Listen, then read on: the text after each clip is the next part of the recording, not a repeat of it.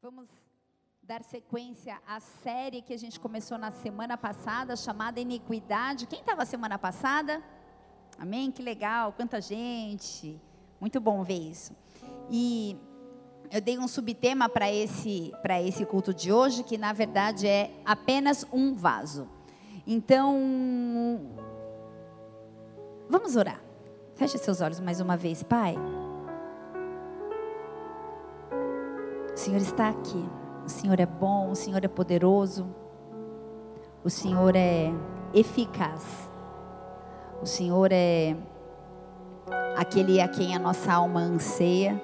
Nós queremos encontrá-lo não apenas no culto de hoje, não apenas sermos visitados mais uma vez, assim como tem sido, mas nós queremos a manifestação da tua presença em nós e através de nós. Por isso, olha para nós através da cruz, Pai. Em nome de Jesus Cristo, nós nos apresentamos diante do Senhor, clamando, Deus, para que a gente não trate aquilo que é santo de forma leviana ou que a gente se acostume com a tua presença, com a tua glória, que sejam cultos aonde nós muitas vezes, seja, sei lá, consciente ou inconscientemente, tratamos de uma forma simples, comum. O Senhor é santo.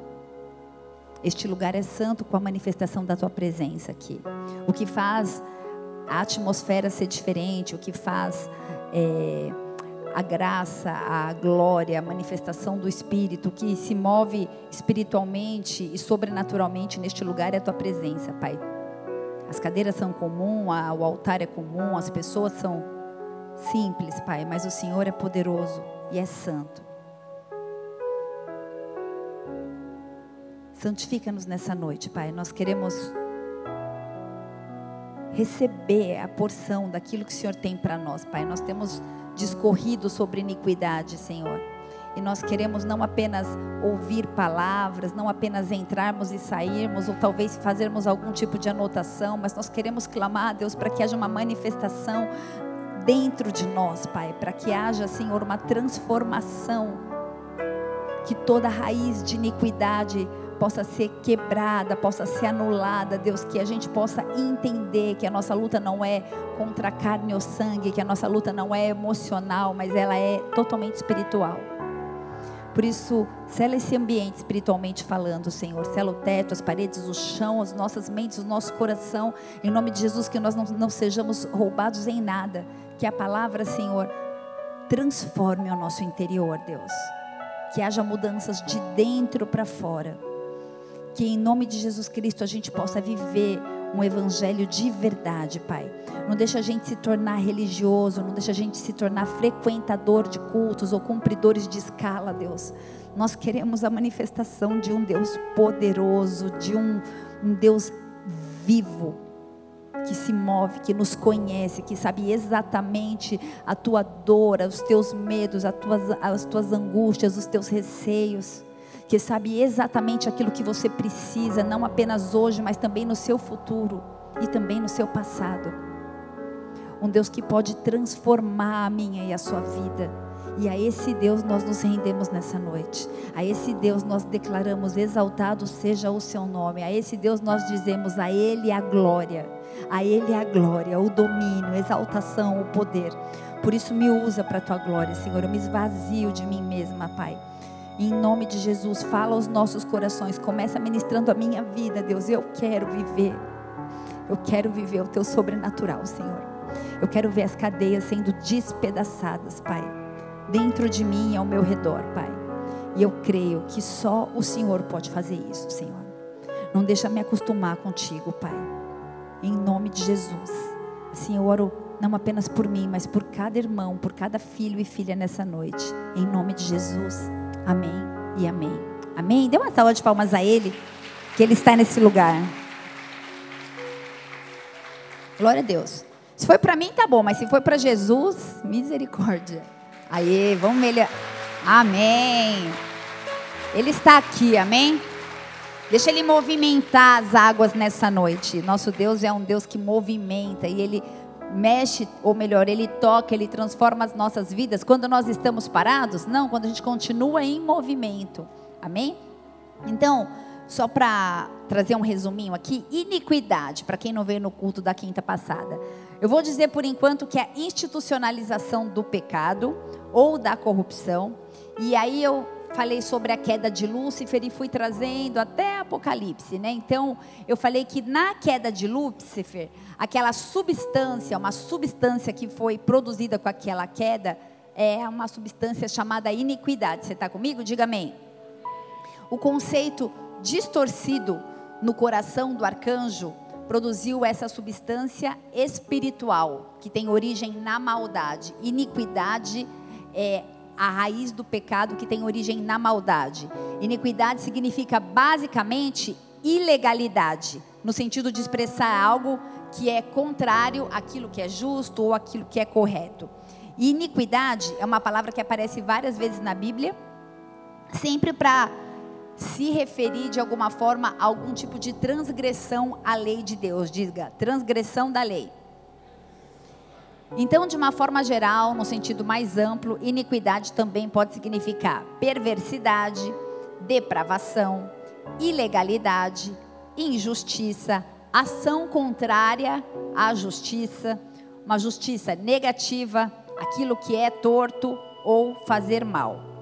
Todavia, essa palavra iniquidade, ela é utilizada para introduzir na, na Bíblia vários termos, vários assuntos distintos. E sobre esse aspecto, ela pode assumir alguns significados em determinadas situações e eu vou discorrendo sobre ela e a gente vai falando sobre isso. Mas a palavra iniquidade é utilizada nas versões bíblicas para traduzir pelo menos 16 termos originais hebraicos e grego. Vocês estão comigo? 16 termos. A nossa língua portuguesa, às vezes, ela é muito limitada para expressar aquilo que o Senhor estava querendo dizer. Então, por isso que a gente precisa aprofundar mas na, no estudo da, da palavra. E no Antigo Testamento, a palavra hebraica mais comum, traduzida por, como iniquidade, é o termo chamado avon. E essa palavra, primeiramente, se refere ao caráter. Diga, caráter. Caráter é aquilo que está dentro, aquilo que ninguém vê. Caráter de uma ação reprovável. Abra tua Bíblia no livro de Isaías, capítulo 64. Profeta messiânico. Ele fez um clamor aqui. Inclusive, a gente tem até cantado isso. E a palavra diz assim: Ó, oh, se fendesses os céus e descesse, e os montes se escoassem de diante da tua face.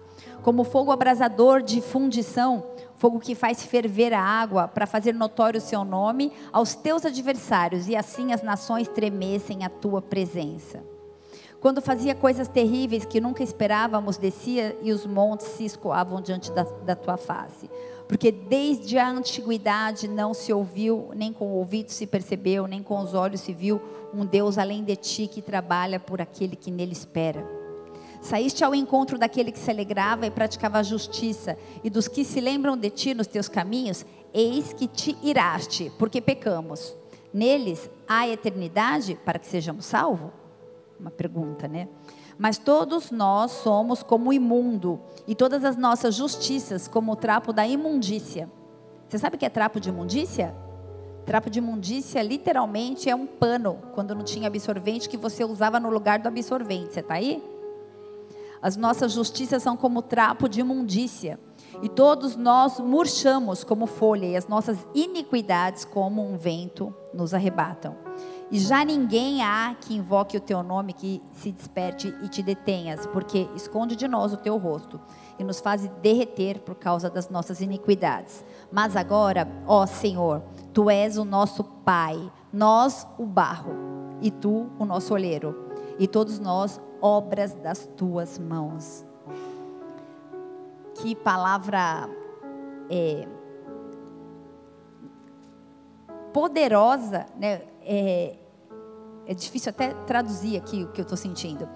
Eu imagino esse clamor, ó se fendesses os céus e descesse, né? Como se houvesse uma rachadura mesmo no céu e o Senhor descesse. Só que o clamor era para que o clamor do profeta era para que as pessoas pudessem ver quão poderoso era o Senhor, porque no versículo 6 ele fala de iniquidade, ele enfatiza o estado de rebelião e de impureza do homem em relação a Deus. Então a coisa estava tão feia nesse contexto que o profeta, estava tão feia no contexto, no quesito rebelião, que o profeta começou a desejar que o céu se abrisse e, e que houvesse uma fenda e o Senhor viesse. E na verdade, esse profeta, ele queria algo sobrenatural. No versículo 2, ele fala: Quando o fogo inflama os gravetos, como quando faz ferver as águas. Ele queria que o mar fervesse, ele queria assim: faz alguma coisa, Deus, para esse povo ver que o Senhor tem poder. Porque o Senhor fez no passado. Ele fala do passado, ele, ele fala acerca dos dez manda, do, das dez pragas, eh, que caiu o maná do céu. Houve tanto milagre, mas ele clamava de novo. Da mesma forma que o Senhor fez coisas no versículo 3, quando fizeste coisas terríveis que a gente não esperava. E o que aconteceu? Ele estava falando: o mar se abriu, foram tantos milagres, né? Foi lepra, foi pulga, foi gafanhoto, foi tanta coisa que aconteceu, morte de primogênito. Eles viveram sobrenatural e o que aconteceu? Houve uma libertação de um cativeiro de 400 anos. Vocês estão comigo? O povo saiu do Egito. Deus movimentou, fez coisas sobrenaturais que a gente não está acostumado a ver, sim ou não? E o clamor do profeta era que isso acontecesse de novo, para que a gente pudesse sair de um cativeiro. Porque parece que a gente saiu de um cativeiro de 400 anos e se enfiou em outro.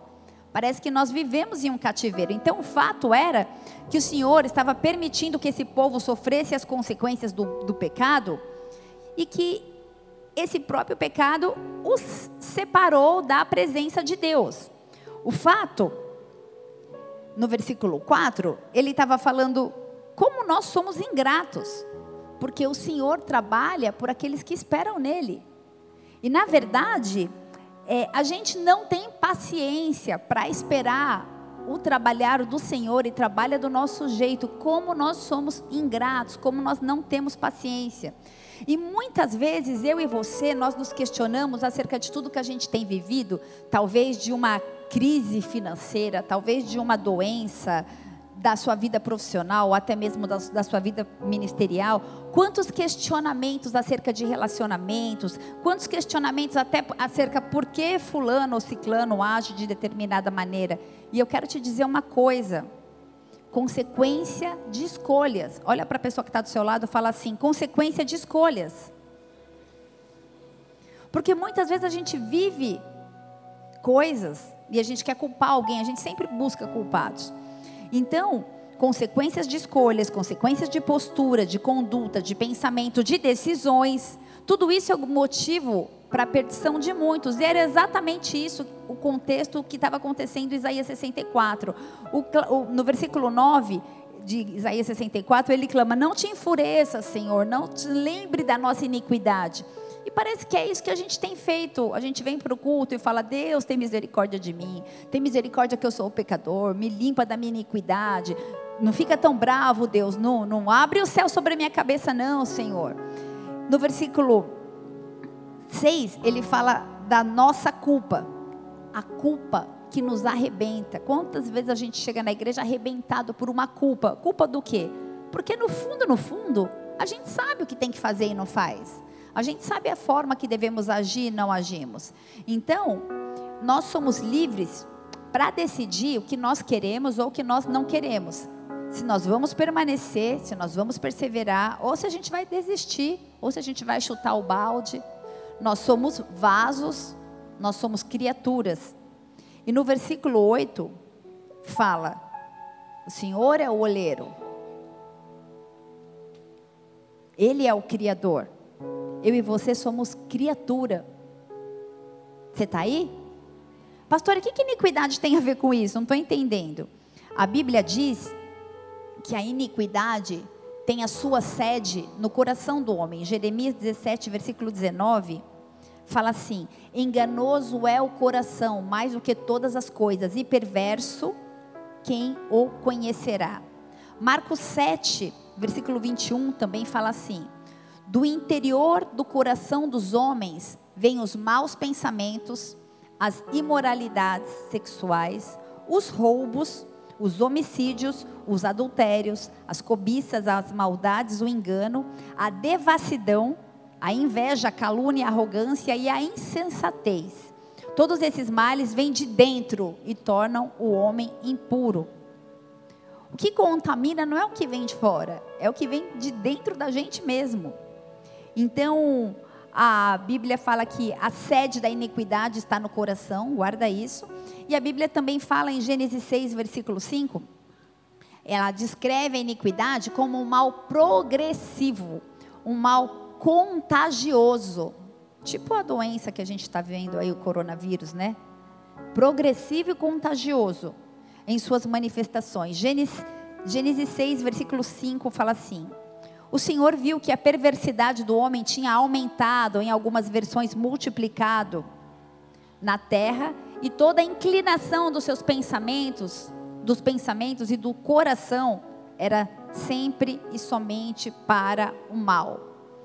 O que, que eu quero dizer? Eu quero dizer que a iniquidade é o corpo do pecado. Você está comigo? Como eu disse na quinta passada, a iniquidade é uma semente diabólica gerada no espírito, no espírito do homem, amém? Não no Espírito Santo, no espírito do homem. E ele é responsável, essa semente diabólica é responsável por toda atividade pecaminosa cometida durante toda a nossa vida. Isso tem acontecido o quê? Aumentado, multiplicado. E assim vai ser, o que a palavra diz? Continuamente. Era somente para o mal, continuamente. Coloca para mim Gênesis 3, versículo 14, por favor. Adeir. Gênesis 3, versículo 14 diz assim: Então o Senhor, Deus disse à serpente: Por quanto fizeste isto, maldita serás mais que toda fera, e que todos os animais do campo, sobre o teu ventre andarás, e pó comerás todo o dia da sua vida e porém inimizade entre ti e a mulher, e entre a tua semente e a sua semente, e esta te ferirá a cabeça, e tu lhe ferirás o calcanhar. Essa passagem, eu estou só trazendo uma base para a gente entrar na palavra, tá? Um cimento aí. Então essa passagem ela é tão profunda, na verdade foi a primeira fala de Deus após a queda, a primeira não, a segunda, né? Porque a primeira ele falou primeiro com com a serpente e depois ele falou com, Eva, com, a, com a Eva. Então,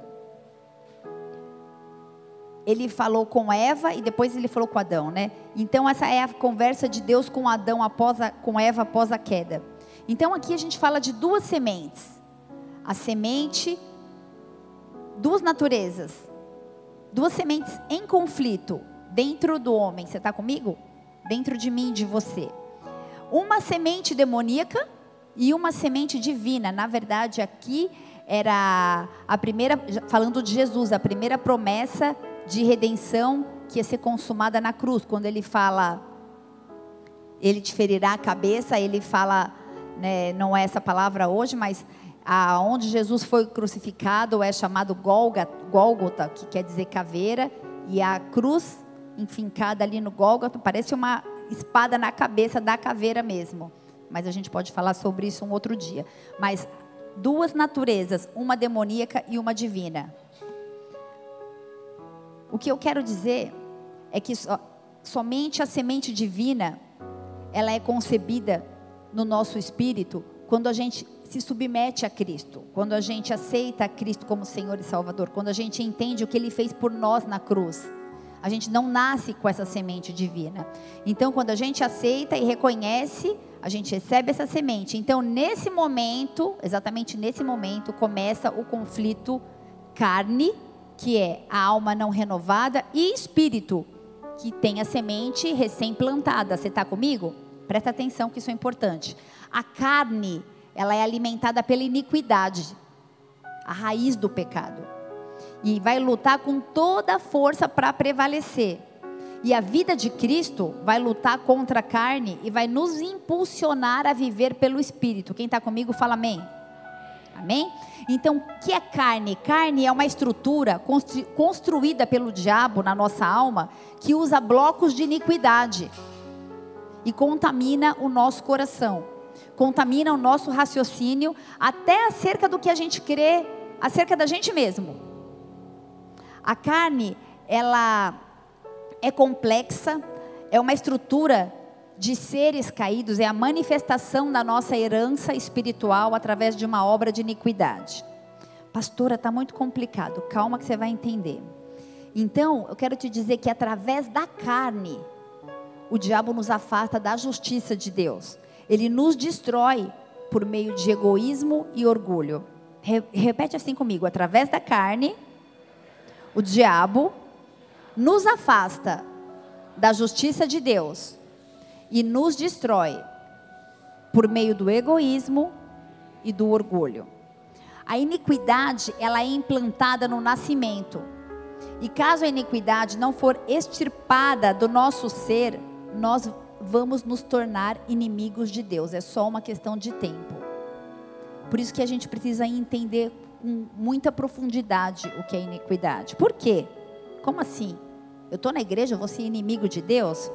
Porque por meio das nossas escolhas, por meio das nossas ações contaminadas pela iniquidade, a gente começa a andar na contramão do que a palavra de Deus diz, ainda mais de uma maneira consciente. E a gente se torna religioso. Você está aí? Por meio das nossas escolhas. Então, a iniquidade, ela precisa ser destruída. Ela precisa ser destruída. É muito mais do que a gente cantar aqui, liberta-me de mim. E reina o espírito contra a carne. Vai muito além de uma canção. É preciso que haja decisão. Não adianta a gente chorar e não ter atitude. Quantas vezes a gente canta e a nossa vida não condiz exatamente ao oposto do que aquilo que a gente canta? É necessário entender de uma forma racional a luta da carne e do espírito. A gente não pode ser, eu sempre bato nessa tecla, nem tão 100% espiritual, espiritualizar tudo, tudo é o diabo, nem tão emocional e nem tão carnal. É preciso a gente discernir. O homem espiritual discerne as coisas espiritualmente. Algumas coisas são espirituais, algumas não, algumas são escolhas minhas e suas. Deus não tem nada a ver com isso. Deus está falando, você está indo, vai, você tem livre-arbítrio. Você está aí? Então, a iniquidade, ela vem do espírito humano. E a carne, ela recebe a nutrição e ela recebe poder. Você está comigo? A iniquidade, ela está no nosso espírito, ela está no espírito humano, na alma. E essa iniquidade que faz morada na nossa alma, ela nutre a carne. Então, ela cria um denso véu que impede o desenvolvimento de qualquer vida espiritual. A gente vira às margens de ser um homem ou uma mulher de Deus. É uma força que aprisiona a mente, que aprisiona o coração e que faz com que eu e você queiramos ser independentes de Deus. A carne, Gálatas 5, versículo 19, a carne, ela é a manifestação da iniquidade. E agora eu creio que você vai ter um discernimento espiritual de tudo que a gente tem falado até agora.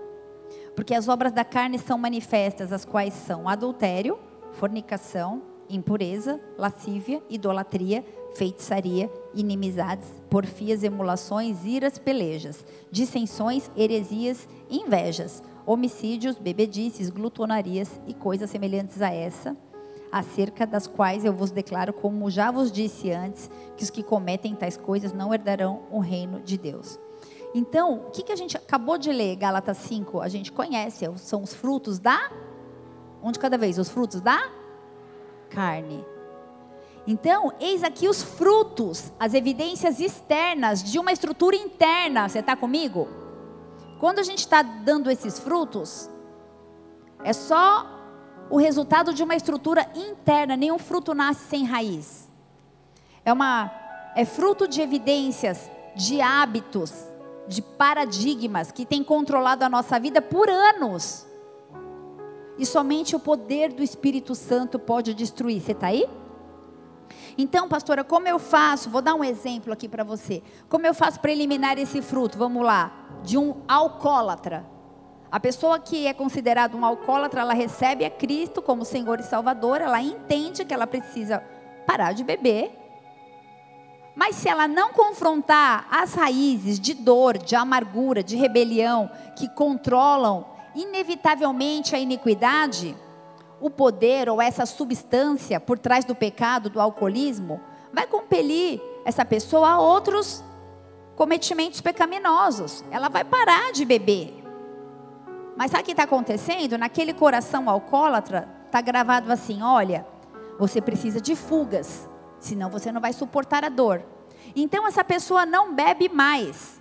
O álcool era só a ponta do iceberg, ou a cereja do bolo, sei lá. O problema de quem bebe não é necessariamente apenas a bebida. Assim como do drogado, não é só a droga, como daquele que trai a esposa, não é a pessoa que apareceu ali, do procrastinador e assim por diante. A iniquidade do coração, ela nutre a carne, ela pressiona a carne, e a dor sai do emocional e vira até física. E a carne pressionada, pressionada, pressionada, ela vai cair, talvez não mais no álcool, mas ela vai mentir, ela vai manipular, ela vai trair. Ela não está mais cometendo esse pecado, mas ela está cometendo outro. Vocês estão comigo? Porque a raiz da iniquidade está lá. Ela arrancou o fruto do, da bebedice, mas ela não arrancou a raiz. Então ela luta na força do braço dela em não beber. Ela põe, sabe o que a gente tem visto nas igrejas? Pessoas de focinheiras, desculpa porque isso é pesado. Mas a pessoa fica de focinheira. Ela recebe uma lista de regras de pode e não pode, e ela fica de focinheira. A hora que ela tira a focinheira, ela sai mordendo o primeiro que está na frente. Quero pecar, quero pecar. Não sabe nem para onde vai. O Senhor vai tirar a nossa focinheira nessa noite. Amém? A gente precisa arrancar essa raiz. A iniquidade do coração, ela nutre a carne. Então, essa pessoa não bebe mais, mas é só uma questão de tempo para ela cair com mentira, com adultério, com pornografia na internet. Não importa como vai pecar. O que importa é que se a iniquidade permanecer lá, é só uma questão de tempo para o pecado vir. Você está aí? Então não adianta apenas cortar o fruto, o fruto visível. Tinha raiz profunda. Se você entender de tudo que eu falei até agora isso, eu já saio daqui feliz. Eu posso dizer também que a iniquidade é raiz do pecado. Podar a parte superficial não é suficiente podar a parte superficial é apenas uma tentativa de santificação. E é por isso que há tanta hipocrisia, tanta frustração, tanta condenação nas igrejas. A gente tem uma promessa de vida abundante, mas a gente vira, vive a vida inteira como cristão à margem dessa vida abundante. Porque a gente arranca um fruto da carne, arranca o outro e fica a vida inteira brigando com os frutos da carne mas a raiz está lá, reinando no coração. Você está aí? Então, diga assim: eu não quero andar em iniquidade. Só se você não quiser mesmo, diga: eu não quero andar em iniquidade. Eu não quero andar em iniquidade. Eu quero andar no espírito. Eu quero a vida abundante que Deus tem para mim. Para ter a vida abundante que Deus tem para você, você precisa andar no espírito.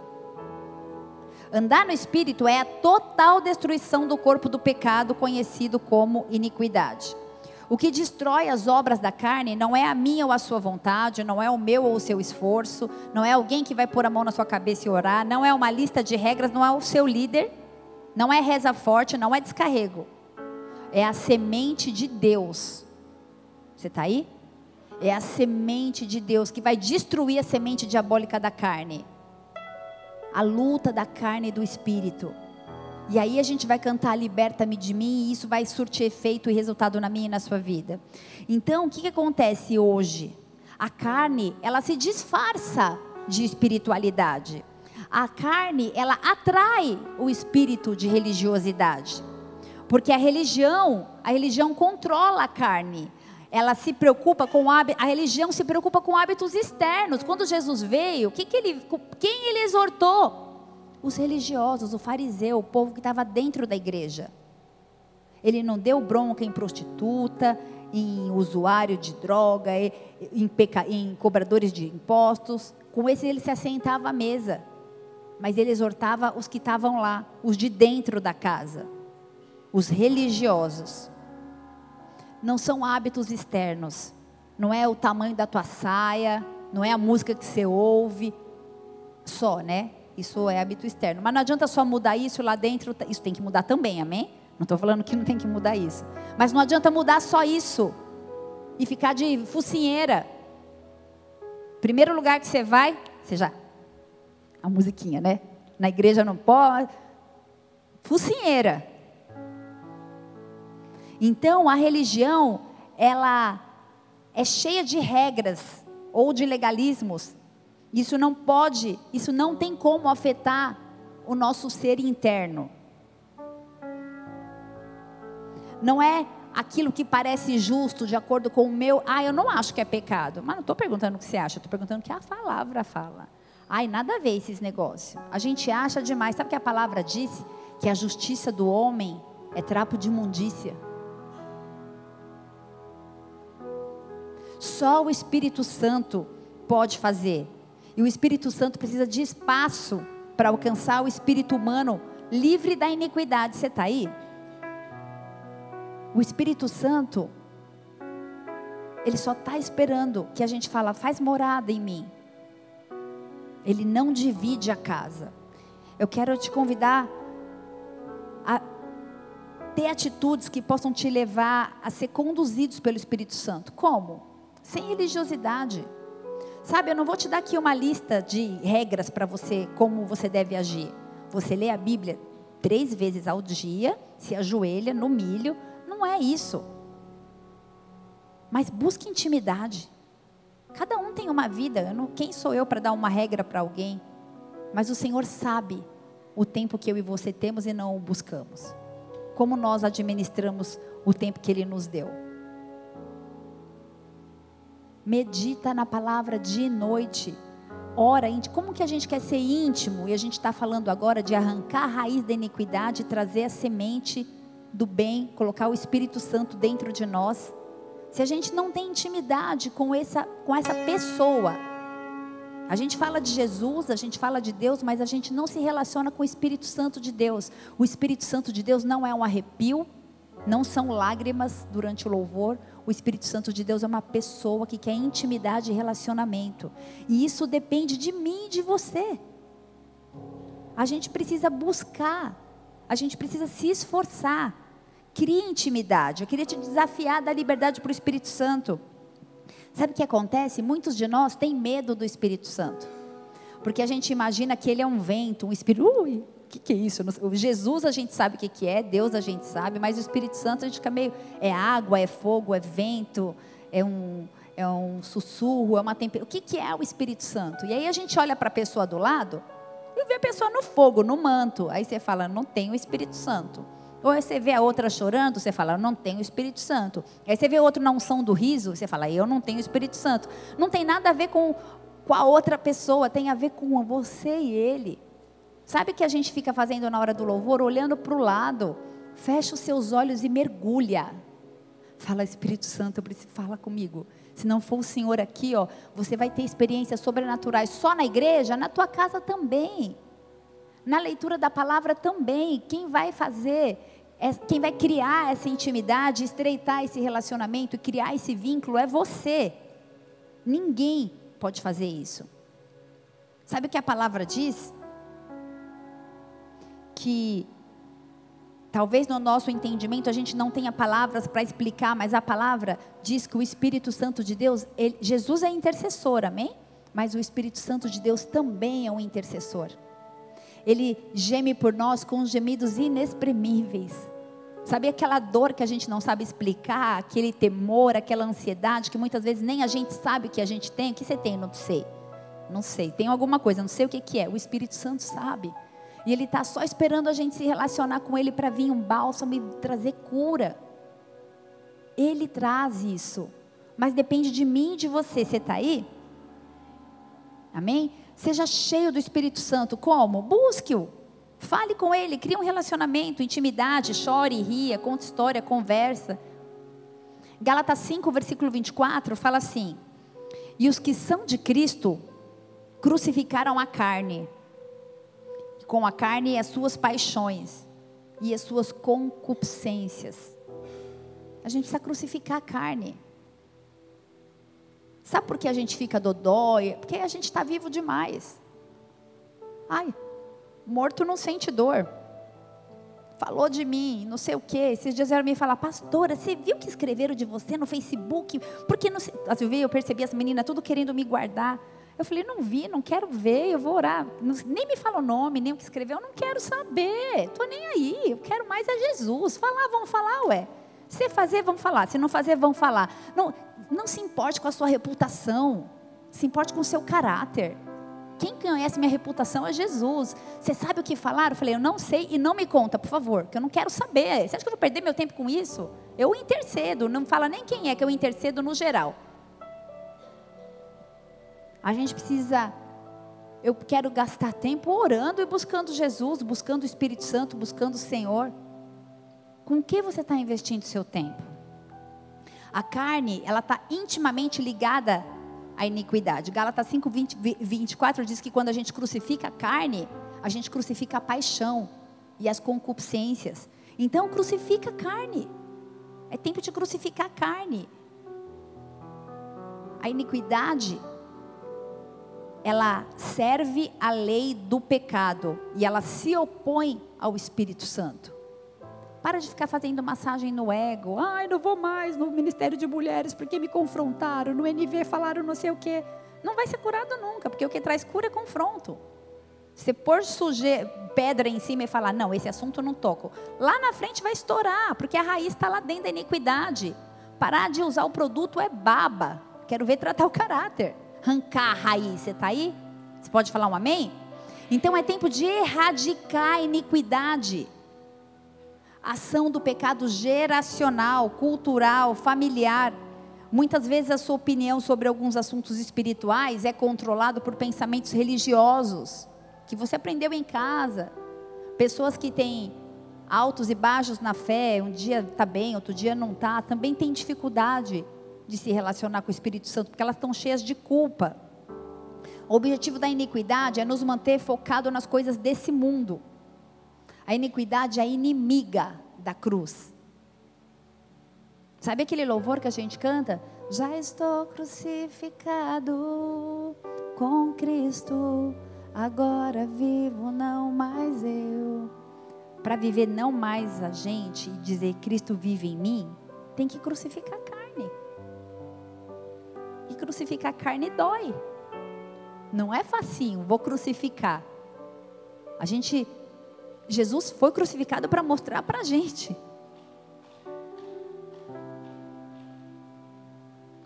Para que a gente possa ser, pertencer ao Espírito Santo, implica que os nossos comportamentos, as nossas atitudes e os nossos objetivos são completamente opostos a esse mundo. A todos talvez que estejam ao nosso derredor. A iniquidade, ela molda a mente do homem, ela cria fortalezas e literalmente elas determinam comportamentos. E aí a gente volta lá para o início. Eu sou responsável pelo que eu vou fazer ou não. Não adianta querer pôr a culpa em ninguém. Quem tem determinado os seus comportamentos? A iniquidade ou o Espírito Santo? Porque a iniquidade, ela se opõe à palavra de Deus. E você fala assim: Eu sei o que diz a palavra, mas eu quero. E Deus vai falar: Você quer? Tudo bem, ué. Você conhece a palavra? É isso que você quer? E a gente faz escolhas absurdas e tolas, conscientes, porque a gente não quer arrancar a raiz que está lá dentro de nós. O mundo espiritual o mundo de trevas, o mundo de morte, molda as circunstâncias do homem no mundo natural. Ele nos molda. As estruturas espirituais, as estruturas mentais, as estruturas emocionais, elas operam quando a gente toma decisões que não provêm de Deus. E tudo que não está edificado em Deus está edificado em iniquidade. Diga tudo que não está edificado em Deus está edificado na iniquidade e é proveniente das trevas. Um molde invisível de iniquidade rodeia a nossa alma, de forma a moldar a nossa personalidade e a nossa identidade. Quando a gente diz Cristo vive em mim, já não vivo mais eu, a gente se desfez daquela identidade. para uma nova identidade cristocêntrica. Posso ouvir um amém? Então essas estruturas, elas são feitas por um conjunto de pensamentos que regem tudo o que nós somos e determinam o fruto que nós produzimos. Eu vou repetir. As estruturas são feitas por um conjunto de pensamento que regem quem nós somos e determinam o fruto que nós produzimos. Que frutos você tem produzido? Pode responder para você mesmo. O homem é o reflexo da sua alma. Quem habita lá? A iniquidade ou o Espírito Santo? Que tipo de raízes? Uma alma edificada em Deus, no Espírito Santo, ela vai pensar, ela vai agir, ela vai produzir frutos segundo Deus. Pensa nisso. Pode ser que a estrutura da sua alma seja o lugar da sua esperança ou talvez da sua insegurança. Por que eu sou tão inseguro assim? Ou talvez porque eu sou tão seguro assim? Provavelmente pela estrutura da, da sua alma. A, estrutura da, da sua alma é constituída do quê? Pode ser um local onde estão todas as suas limitações, como estão as estruturas de pensamento, as tuas emoções. E as nossas emoções, elas mandam informações para o nosso coração e para a nossa mente. Por isso a gente toma decisão. Cuidado para não tomar de, decisão no calor da emoção. A gente toma decisão permanente no calor da emoção. Depois você fala, puxa, por que eu não pensei ontem, antes? Por que eu não pensei? Aconselhei uma moça uma certa vez, jovem, decidida a se divorciar.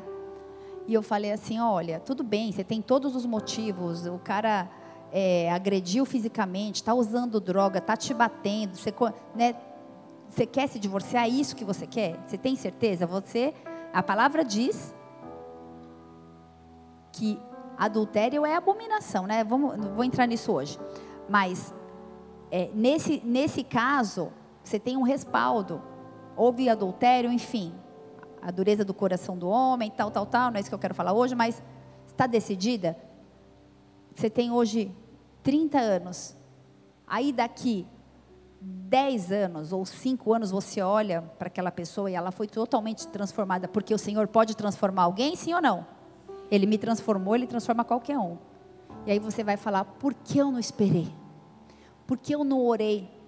Porque a nossa ótica é muito fast food, a gente tem muita pressa que as coisas saiam do jeito que a gente quer.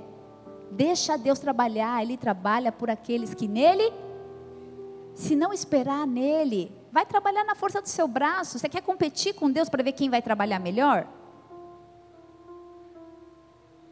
Como estão as suas estruturas de pensamento e de emoções que estão mandando informações para o seu coração e para a sua mente? São produtos de iniquidade? ou do Espírito Santo. Por isso é imprescindível, eu já vou terminar, a gente ler uma passagem, Jeremias 18, versículo 3, Adeir, por favor. Entender uma passagem que fala acerca do vaso e do oleiro. E aí eu vou encerrar.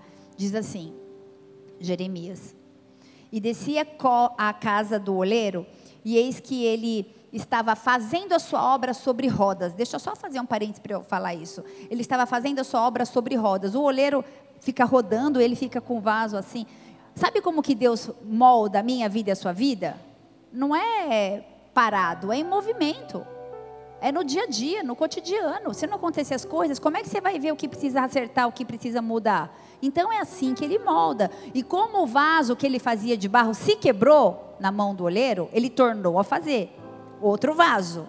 Quebrou aquele, fez outro. Não era mais o mesmo, era um de cada vez. Fala outro, outro. Conforme o que pareceu bem aos olhos do oleiro fazer. Então veio a minha palavra do Senhor dizendo: Não poderei eu fazer de vós como fez este oleiro, ó casa de Israel, diz o Senhor. Eis que como vaso, eis que como barro na mão do oleiro, assim sois vós na, na minha mão, ó casa de Israel. No momento em que falar contra uma nação e contra um reino para arrancar ou derrubar e para destruir, se tal nação, porém, contra a qual falar, se converter da sua maldade, deixa eu ver se é isso que está escrito. Se converter da sua maldade, eu me arrependerei do mal que eu estava pensando em fazer e no momento que eu falar de uma nação e de um reino para edificar e para plantar, se fizer mal diante dos meus olhos, não dando ouvidos à minha voz, então me arrependerei do bem que tinha falado que faria. Ora, pois, fala agora aos homens de Judá e aos moradores de Jerusalém, dizendo: Assim diz o Senhor: Eis que estou forjando mal contra vós e um projeto e projeto um plano contra vós. Convertei-vos, pois, agora, cada um do seu mal, cada um do seu mau caminho, e melhorai os vossos caminhos e as vossas ações. Mas eles dizem: não há esperança, porque andaremos segundo as imaginações e cada um fará segundo o propósito do seu mau coração. Vocês estão comigo? Iniquidade.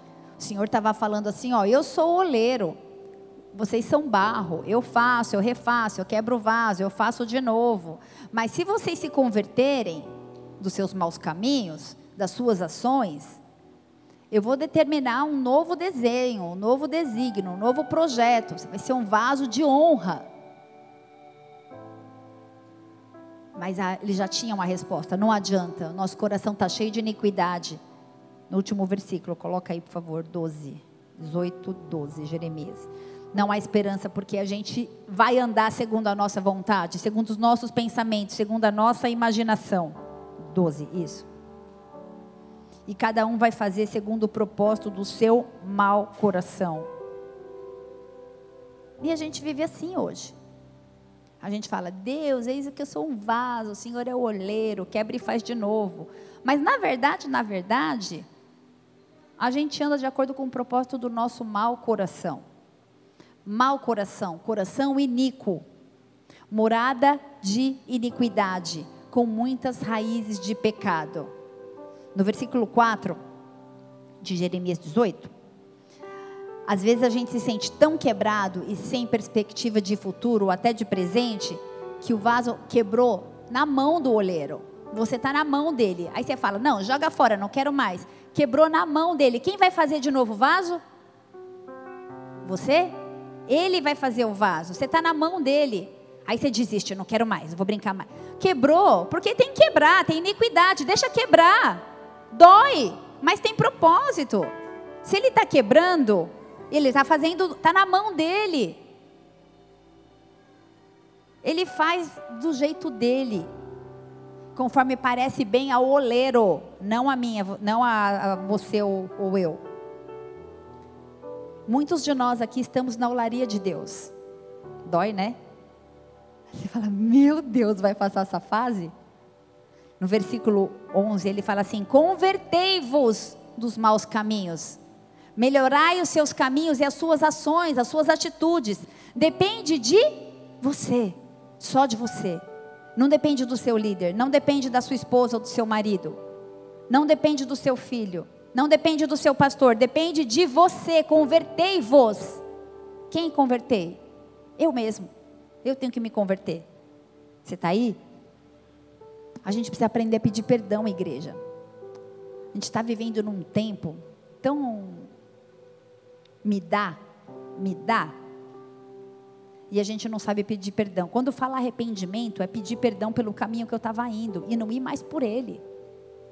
Quando a gente chama a igreja para viver um momento de arrependimento, eu vejo de tudo, menos lágrima. A gente não sabe orar pedindo perdão. A gente começa, Deus, tem misericórdia de mim, abençoa minha mãe e meu pai, Senhor, amanhã abre a porta de emprego, em nome de Jesus, vai ser uma bênção, que eu tenha um bom encontro. Não, é perdão, Senhor, eu sou iníqua, meu coração é zoado, eu sou pecadora, tem misericórdia da minha vida. Aí, ah, Senhor, mas abençoa minha mãe, ela vai ser curada da unha encravada, em nome de Jesus, e amanhã eu vou receber aquela, aquele dinheiro que estava lá. A gente não sabe orar. Sabe por que não recebe o perdão? Porque não sabe pedir perdão pede perdão. Então eu ouvirei dos céus, perdoarei os vossos pecados e sararei a vossa terra. Ele perdoa você e ainda e sara Ribeirão Preto. Vocês estão comigo? Para a gente ser sarado, para a gente ser transformado, a gente tem que olhar para dentro da gente e falar assim: a raiz de iniquidade está feia, está profunda, arranca e começa a dar nome. Tira isso, arranca isso de dentro de mim. Você está aí? Diga assim: Senhor, Senhor, Senhor, vem morar, vem viver no meu coração.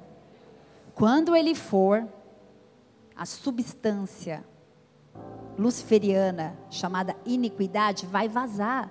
Não tem espaço para os dois. Sabe aquele joguinho? Nada a ver o que eu vou falar, mas eu pensei, eu vou falar. Aquele jogava um joguinho que era come, come. Ele vai comer a iniquidade, vai vazar. Acabou.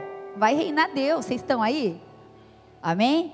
Se for necessário, quebra o vaso.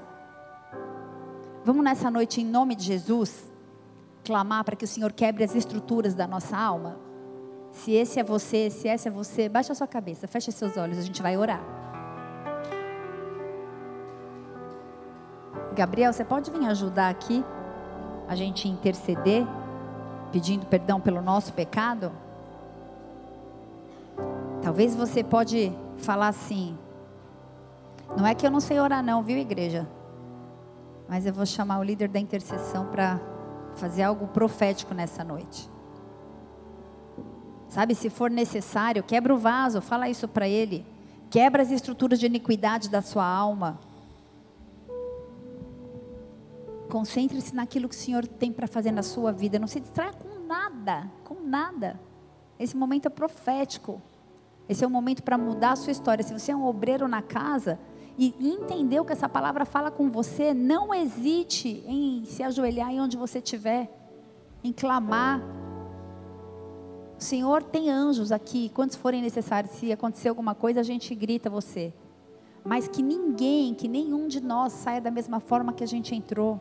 Começa a ministrar adoração e arrependimento. Espírito Santo de Deus, vai moldando os nossos corações, porque a gente às vezes tem uma estrutura tão organizada na nossa mente de como fazer algo específico. Talvez você precise se ajoelhar ou talvez não. Talvez você seja cheio de compaixão, mas não por alguém nesse momento, por você. Que o Espírito Santo te encha de compaixão. Que ele te traga à memória tudo que você tem vivido. Ore por você. Sabe por quê? Não ore agora pelo, pelo seu marido, pela sua esposa, pelo seu filho, ore por você. Sabe quando a gente está no avião e cai a máscara, e aí a aeromoça fala assim: primeiro coloque em você, depois você põe na, na pessoa que está do seu lado. A gente não consegue ajudar ninguém se a gente não estiver bem. O Senhor vai vir hoje de uma forma individual sobre a vida de cada um de nós, arrancar a raiz da iniquidade. Talvez ela esteja profunda, arraigada, talvez ela te traga dor física. Talvez você tenha dificuldade de dar nome.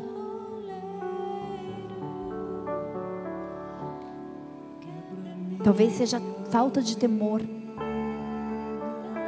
Falta de temor aos seus pais, desonra aos seus pais.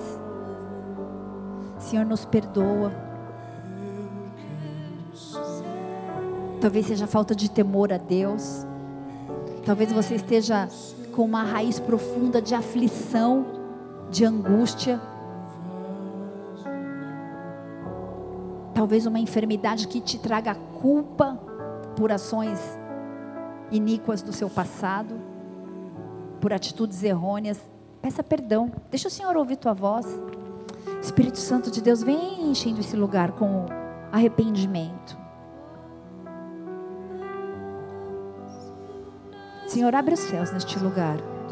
Assim como disse o profeta: Ó, se fendesses os céus e viesse sobre essa igreja, sobre as nossas vidas, Pai, nós nos arrependemos da iniquidade dos nossos pecados, nós pedimos perdão por toda prática contaminosa, por tudo aquilo que de forma consciente ou inconsciente nós temos feito, tudo aquilo que tem afligido a santidade do Senhor, nós não queremos viver capa de religiosidade, nós queremos ser homens e mulheres submissos ao teu espírito, à tua palavra, à tua verdade. A gente vai adorar o Senhor enquanto eles ministram adoração, eles vão, eles vão subir o som do louvor, o som da adoração, e você faça a sua oração aí no seu lugar.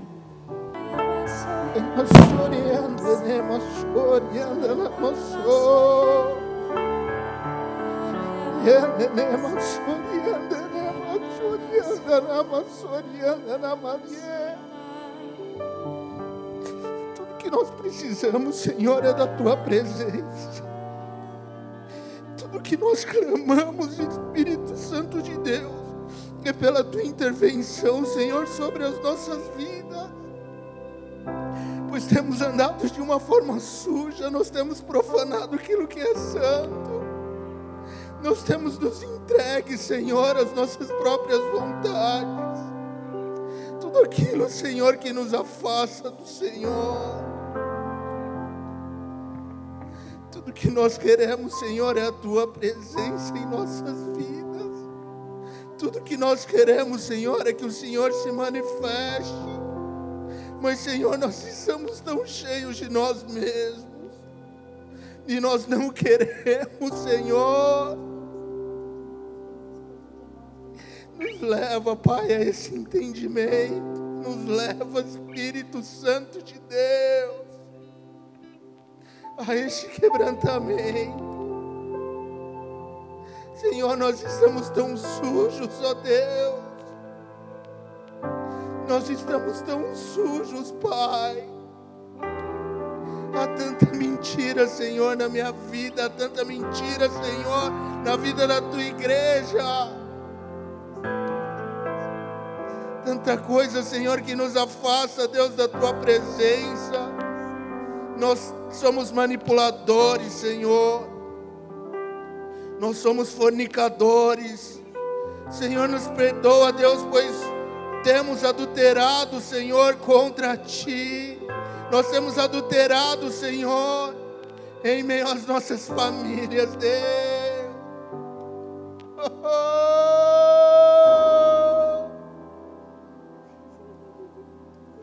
Estamos tão cheios de nós. Estamos tão cheios de nós mesmos, Senhor. Espírito Santo de Deus.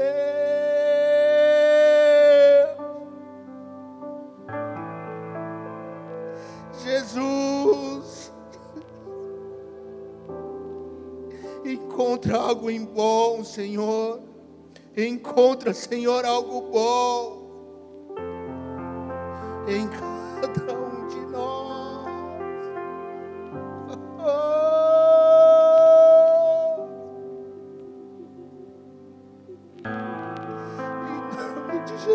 nós clamamos, Senhor, pois tudo que nós queremos, Senhor,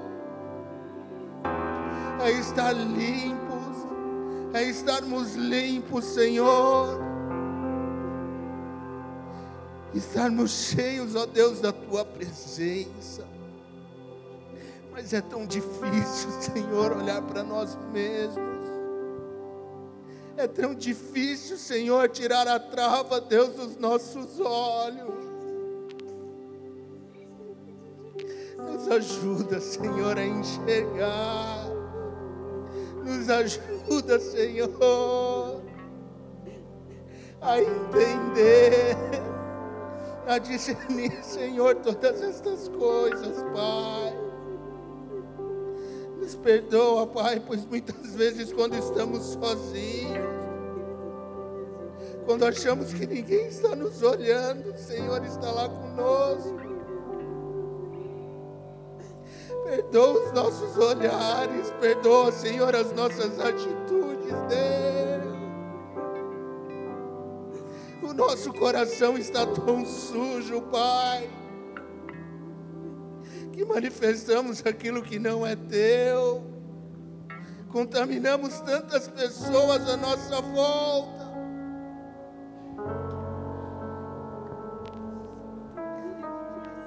Santifica, Senhor. Nos santifica, Senhor. De nós, tira todo ódio, toda raiva. Senhor,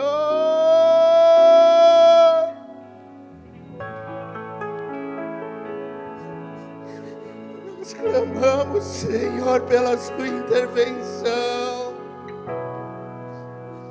pela Sua manifestação, Deus.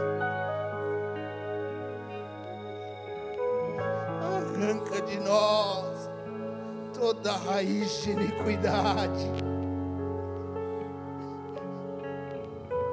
Nos perdoa, Deus, por tanto sangue derramado, tanta pornografia, Senhor, aquilo que os nossos olhos têm cobiçado.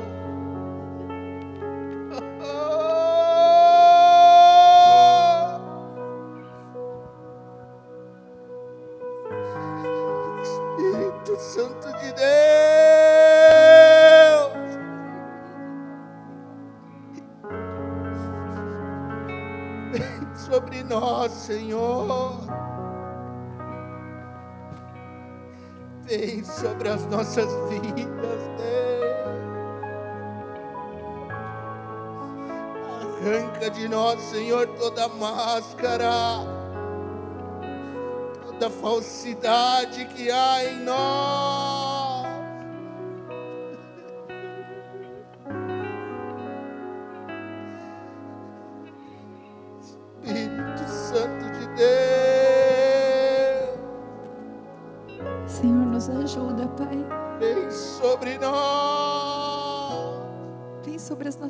Vidas, Espírito Santo. Traz quebrantamento à tua noiva, Senhor. Tira o coração de pedra, Senhor. Muitas pessoas tentando ser restauradas nessa noite, mas como uma nuvem, como um invólucro.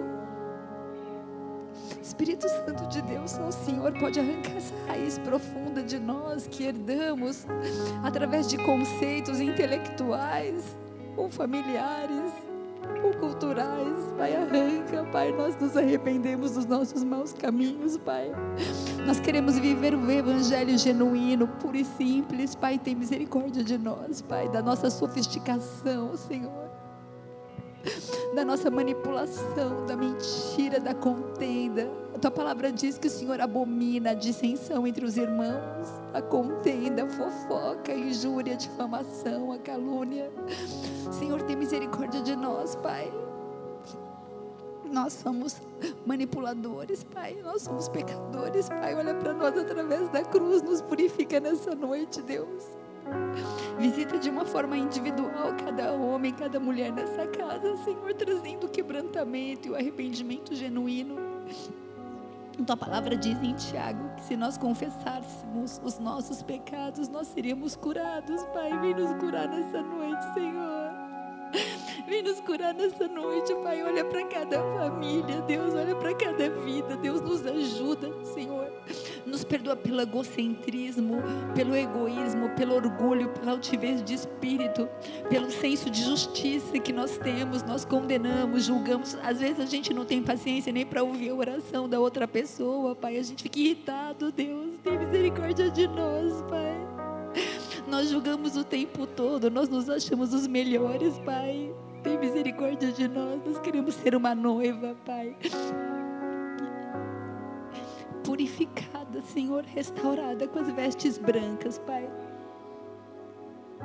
Em nome de Jesus, nós clamamos, Espírito Santo de Deus, arranca a raiz da iniquidade de nós, do mais profundo da nossa alma, daquilo que nós cultivamos de geração em geração, daquilo que nós aprendemos com os nossos pais. Quando a gente prejudica pessoas, tem misericórdia de nós, Pai. Tem misericórdia de nós. Nós queremos nos rasgar diante do teu altar, Pai. Não apenas as nossas vestes, mas os nossos corações, Pai. Talvez você tenha dificuldade de falar, de abrir seus lábios nesse momento. A palavra diz que Ele intercede por nós com gemidos inexprimíveis. Diga apenas o nome dele, Espírito Santo, Espírito Santo. Tu sabes, tu sabes o que nós temos passado, cada um de nós, Pai, a consequência das nossas atitudes, da nossa soberba, do nosso orgulho, Pai. Arranca toda raiz de iniquidade, toda substância luciferiana de nós, Pai. Tem misericórdia de nós e nos perdoa nessa noite, Pai. Que essa noite possa ser um marco nas nossas vidas, Pai. Em nome de Jesus. E de uma forma especial, o Senhor vai tocando cada filho, cada filha. Vai ministrando cada um de nós, Pai. Cumpre os teus desígnios nessa noite. Em nome de Jesus. Fica de pé no seu lugar se você puder. Se você tiver intercessão aí, ajoelhado, não tem problema. De declare assim: nessa noite, eu declaro. Eu declaro. Quebrada estão, Quebrado estão. todas as estruturas de iniquidade todas as estruturas de da minha vida, Da na minha mente, no meu coração e na minha alma, raízes de temor, de aflição, de enfermidade, de escassez, de pobreza, culturais, de estresse, de incredulidade, de orgulho, de egocentrismo, de negligência, de vício, de rejeição, hábitos destrutivos, luxúria, complacência. Eu mando tudo pro abismo, em nome de Jesus, para nunca mais voltar da minha vida. Em nome de Jesus, se você querer, dê uma salva de palmas. E seja livre através do perdão do Senhor. Aleluia.